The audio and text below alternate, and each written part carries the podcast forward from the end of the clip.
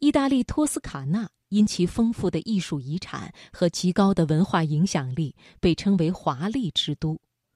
今晚，我们就跟随作家冯骥才的笔触，一同沐浴在托斯卡纳艳阳下。选自《文汇报》。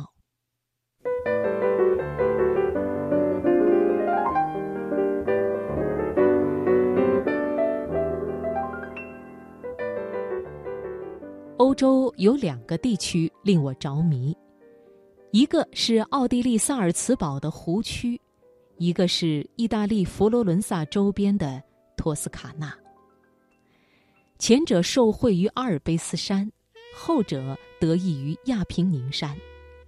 这两条纵横数百里的山脉都不乏崇山峻岭，但是到了这里，忽然节奏放缓。化为一脉起伏舒缓的丘陵，就像一个性情强悍的男人回到家变得放松与温和了。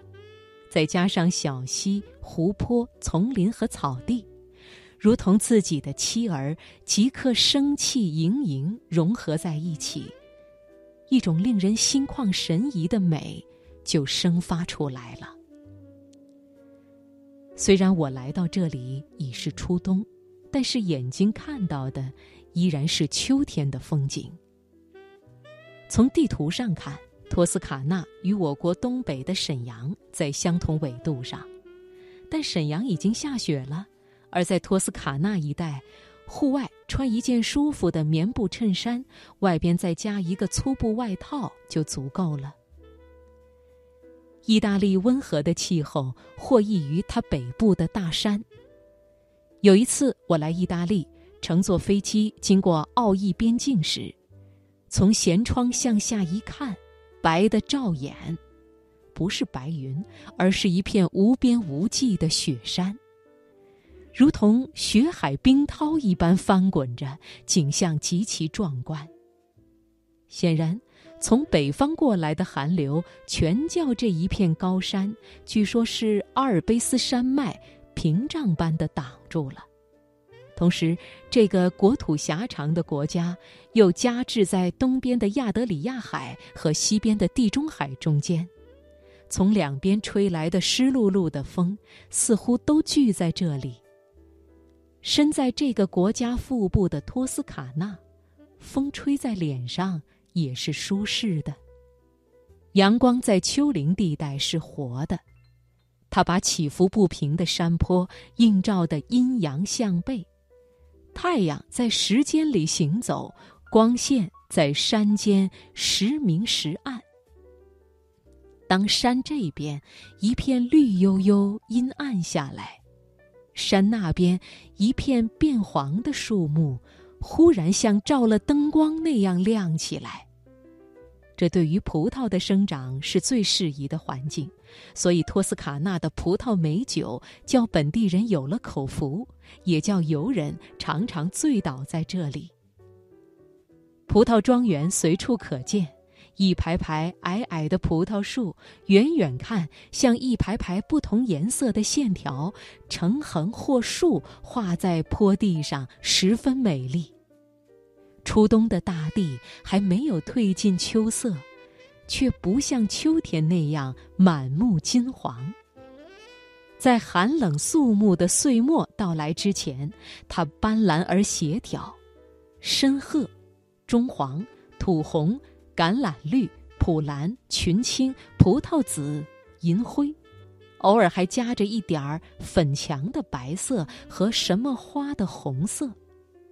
我相信，大自然是伟大的画家，大地是他的调色板。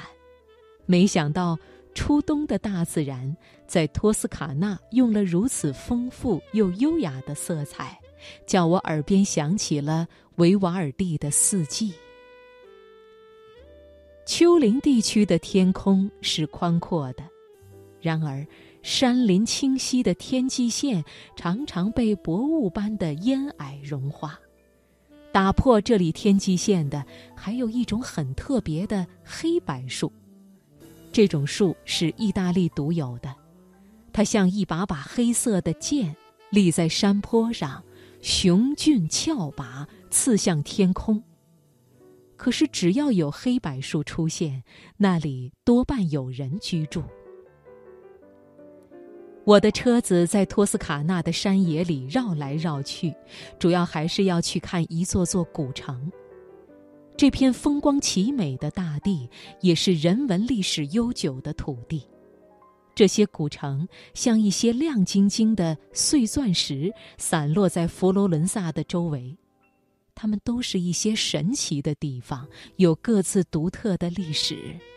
并都曾经闪耀过夺目的光彩，都产生过那个时代的巨星，也都风光殊异。这个古城是米开朗基罗、伽利略、波提切利的出生地，那个古镇是达芬奇、但丁、普契尼、马基亚维利的故乡。更神奇的是，几百年过去，他们竟像古董一样没有改变。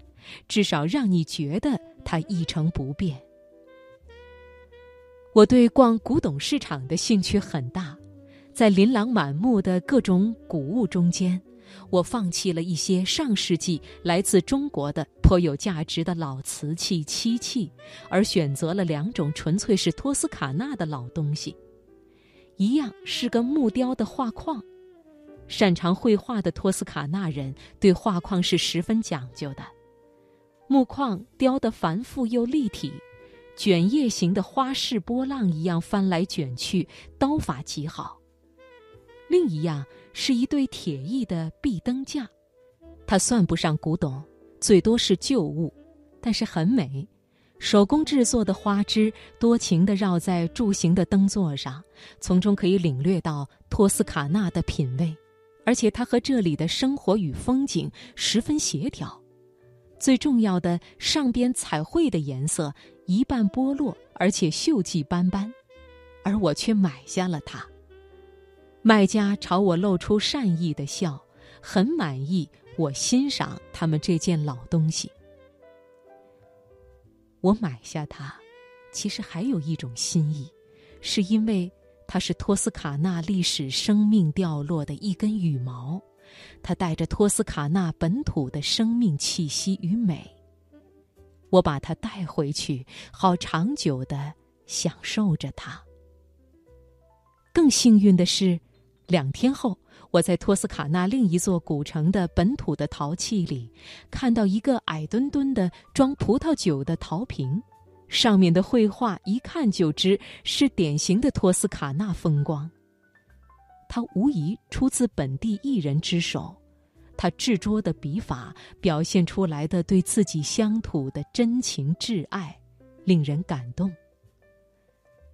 爱自己家乡的人是可爱的，于是，我请来这样一个别致又可爱的彩绘陶瓶，拿回去放在我的书案上，插一束杂色的小花儿。